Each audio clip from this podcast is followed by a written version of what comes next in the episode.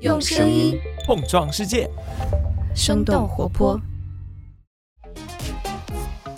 Hello，我是早咖啡的监制一凡。我们现在正在招募全职的早咖啡监制和实习生。我们欢迎对商业科技话题感兴趣、热爱写作和讨论的朋友加入我们。具体的信息和投递方式，你可以在文案，也就是 show notes 中找到。期待你的参与。现在，先让我们开始今天的节目吧。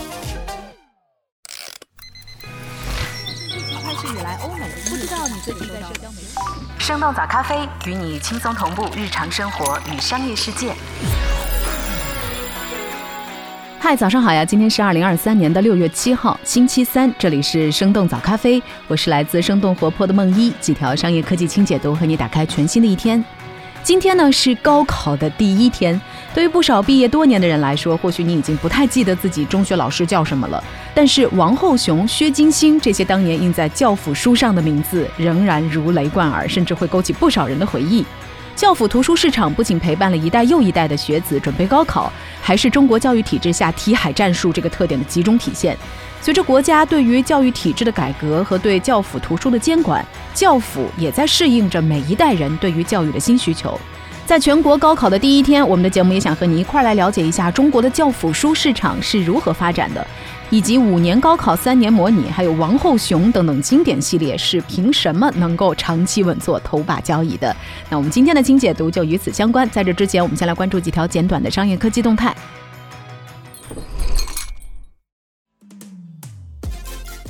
苹果如期发布头戴设备 Vision Pro。在六月六号凌晨的 WWDC 全球开发者大会上，苹果如期发布了头戴显示设备 Vision Pro。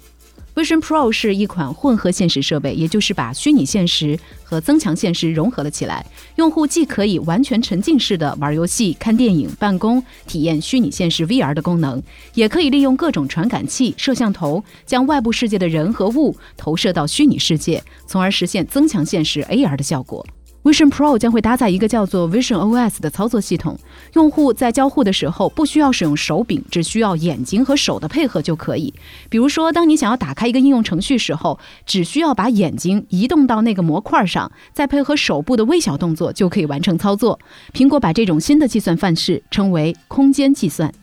Vision Pro 采用了双芯片设计，在 M2 芯片的基础上，还有一枚新的 R1 芯片，主要负责传感器的信号传输和处理。绝大多数 iOS 和 iPadOS 的应用程序都可以在这款设备当中使用。苹果还将专门为它创建一个特殊版本的 App Store，将可以专门下载 AR 和 VR 软件。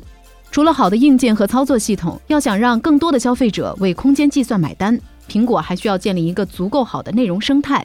在发布头显之后，迪士尼的 CEO 艾格也出现了苹果的开发者大会上。他宣布了迪士尼和苹果的合作，将会通过 Disney Plus 的流媒体服务，为 Vision Pro 用户提供沉浸式的内容体验。不过，这款设备的最终售价高达三千四百九十九美元，大约是二点五万人民币，而且要等到明年年初才会在美国正式发售。短时间内还很难在消费级市场普及，苹果的股价也因此出现了下跌。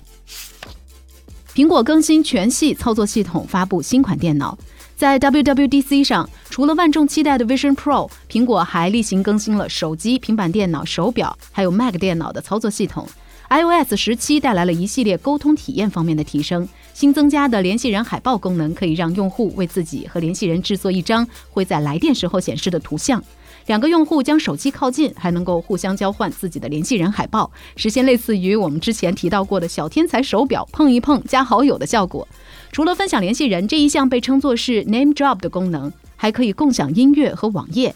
iOS 十七还支持全新的 Standby 功能，手机使用磁吸充电器横屏充电的时候，可以显示时钟、日历或者是其他的信息。原本的语音助手唤醒短语 Hey Siri 也将会被更换为 Siri 这一个单词。在 Apple Watch 上，苹果新增加了史努比的表盘，对原有的应用进行了重新的设计，在手腕有限的屏幕上展示更多的信息。最新的 Mac 操作系统代号是 Sonoma，源自于加州的一个葡萄园，距离旧金山大约五十公里。在新的 Mac OS 当中，通知中心的小组件可以被放置在桌面上。苹果还增强了 Mac 电脑的游戏体验，新增加了游戏模式。知名游戏《死亡搁浅》也将会在今年登陆 Mac 平台。苹果还发布了十五英寸的 MacBook Air、Mac Studio 以及 Mac Pro 台式电脑主机。而随着 Mac Pro 使用 M2 Ultra 芯片，最新的苹果全系列电脑都将采用自家的 M 系列芯片。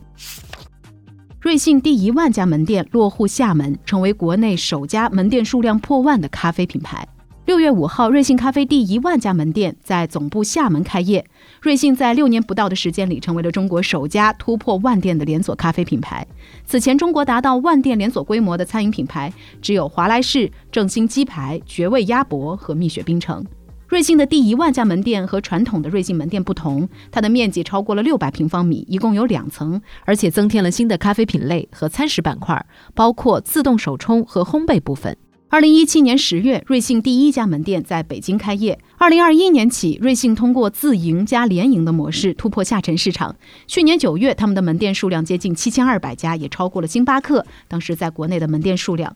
瑞幸首席执行官郭景一此前还表示，中国咖啡市场的空间还远远没有饱和。斯美格鲁肽的新适应症减重在国内申报上市。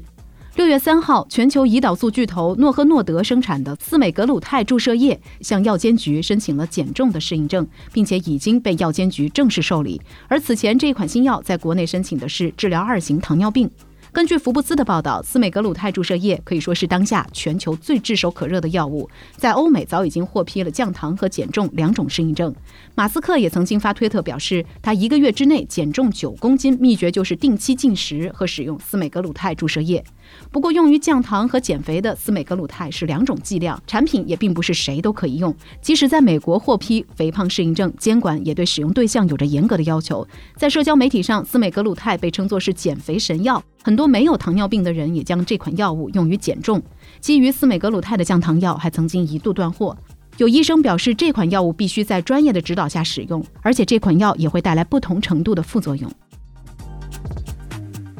以上就是值得你关注的几条商业科技动态，别走开。我们在一年一度高考的日子里，和你一块儿来聊聊五年高考、三年模拟，还有王后熊们是如何稳坐国内教辅市场头把交椅的。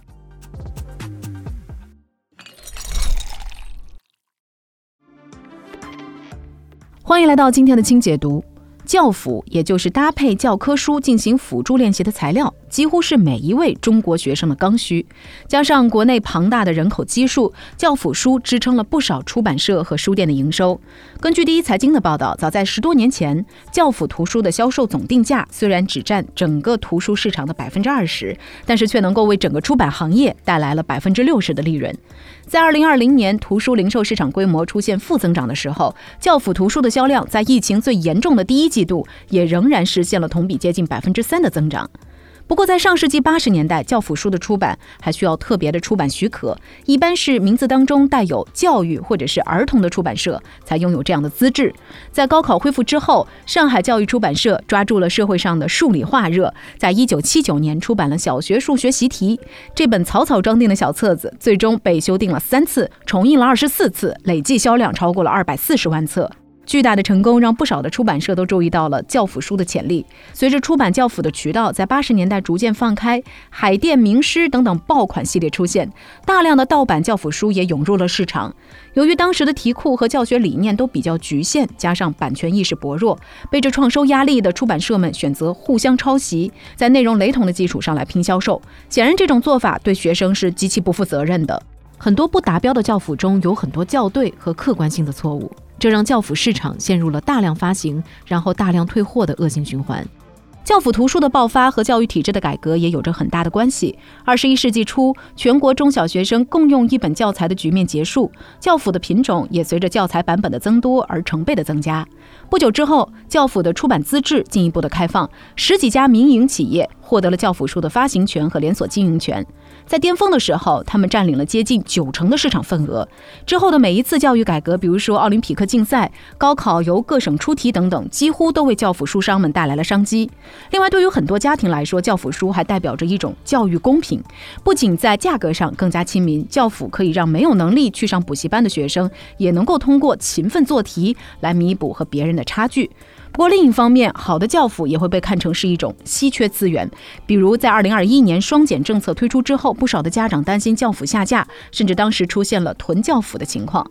可见教辅公司之间的竞争是非常激烈的，不仅要应对内容的雷同，还需要适应政策环境和教育理念的不断变化。不过有趣的是，一批批做着王后雄五三系列长大的学生，可能会发现，陪伴自己学弟学妹们的，居然还是同一批教辅。那么这些在十几年前就把书卖出了几千万甚至上亿本的头部教辅公司，到底有什么特别之处呢？特点之一，更早开始打造产品力。在经历了教辅市场早期的混乱之后，一些人开始通过内容创新来实现和其他教辅书的差异化竞争。这其中的佼佼者就有王后雄和五年高考三年模拟背后的卫新。在奥赛刚刚开始推广的九十年代初，还在黄冈任教的化学老师王厚雄被邀请编写一本市面上还没有的化学奥赛教材。他提出应该将奥赛的培养方法从尖子生推广到普通人，也就是通过做高质量、有挑选的题来进行思维锻炼，最终实现成绩的进步。通过这种在当时非常新颖的理念，王后雄主编的《化学重难点手册》获得了巨大的成功。在高考总人数不超过三百万的中国，这本书的销量突破了百万册。王后雄也从一个地方的高中老师变成了一位享誉全国的名师。在这之后，名师也成为了教辅品牌化的一个重要元素。不过，因为各种原因，王后雄这个 IP 最终没有被他自己所把控。虽然印有他名字的书仍然在热销，甚至还有高考培训机构，但是他已经失去了实际的控制权。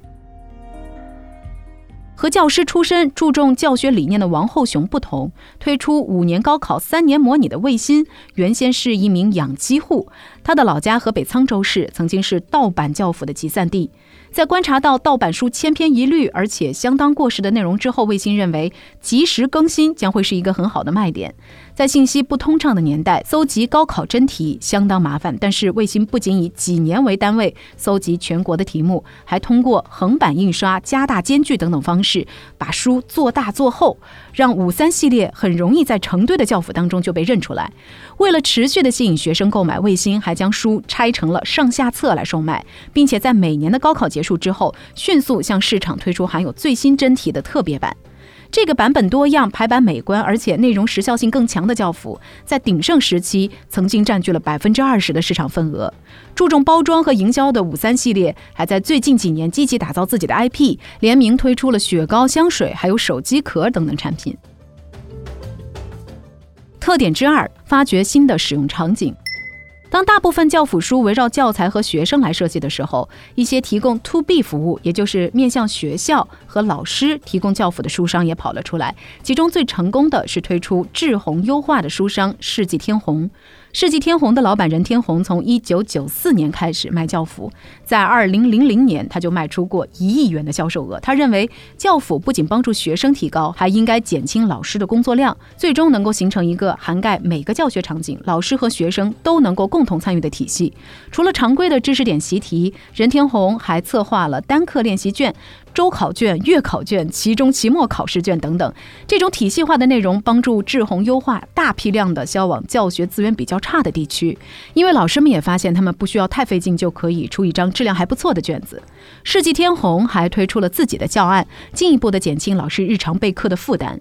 具有创新精神的任志宏，还在几十年前就注意到了互联网的影响，也是最早搭建网课和在线题库的公司。当时的学生可以通过粘贴在教辅书后面的网课卡来获取这些资源。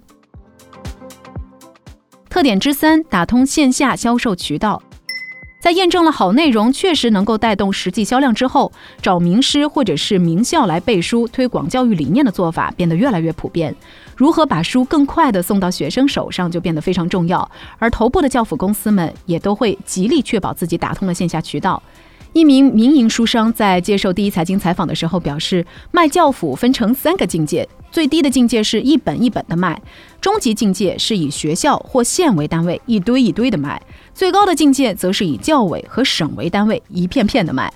在很长一段时间里，购买教辅书有两种主要的途径。首先是一本教辅进入了省市级教育系统，或者是新华书店的征订目录，然后由官方向学校来推荐，之后由新华书店或者是专门的发行公司统一发行。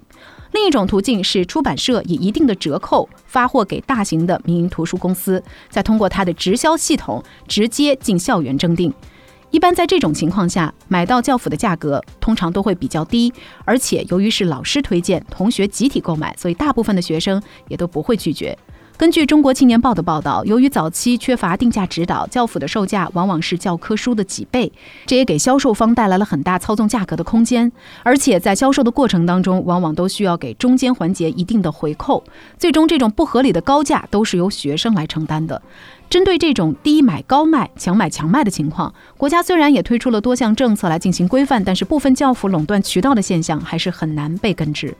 不过，随着互联网进军教育产业，监管不断的收紧，这些教辅图书的大佬们已经没有了当初的辉煌，一些当年颇具影响力的名字也逐渐的低调，不少公司的业务规模大幅度的收缩，有余力的几家正在向互联网甚至是人工智能来转型。不过，从整个出版行业来看，教辅图书仍然是最坚挺的那一个，满足着中国学生的周期性刚需，将无数名学生送进高考考场，也见证着他们从学生向社会人的转变。所以聊到这儿，我们也很想来问。问问你，你还记得学生时代自己做的是什么教辅材料吗？你有哪些和高考相关的记忆呢？欢迎在我们的评论区和我们一块儿来聊聊。当然，在今天节目的最后，我们早咖啡也在这里祝愿各位考生们旗开得胜，心想事成。这就是我们今天的节目了。我们其他的成员还有监制泽林、监制一凡、声音设计 Jack、实习生 Aurora。感谢你收听今天的生动早咖啡，那我们就。下期再见。